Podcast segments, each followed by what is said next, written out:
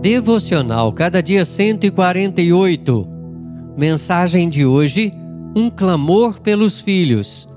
João capítulo 4, versos 46 a 54. Rogou-lhe o oficial: Senhor, desce antes que meu filho morra. João 4, 49. Jesus já havia operado seu primeiro milagre em Caná da Galileia, transformando água em vinho.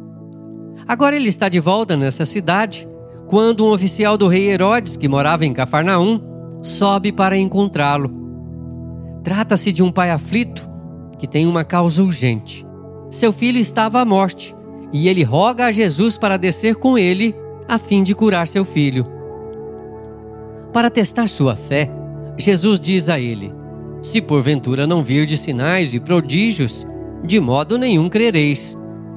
O pai aflito responde: Senhor, desce antes que meu filho morra. Jesus não desceu, mas lhe disse: Vai, teu filho vive. O homem creu na palavra de Jesus e partiu.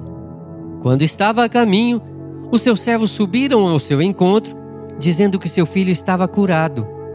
Ao inquirir acerca da hora precisa, informaram-lhe que fora na hora sétima, ou seja, uma hora da tarde, que a febre o deixou. Foi nesse exato momento que Jesus havia dito que seu filho vivia. Então, o oficial e toda a sua casa creram em Jesus. A morte tem ameaçado os filhos, e nós, pais, precisamos clamar ao Senhor em favor deles. Não geramos filhos para a morte, não geramos filhos para a perdição. Nossos filhos são herança de Deus, são filhos da promessa.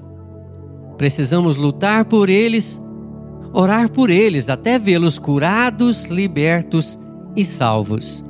Que o Senhor nos abençoe. Amém. Texto do Reverendo Hernandes Dias Lopes, por Renato Mota.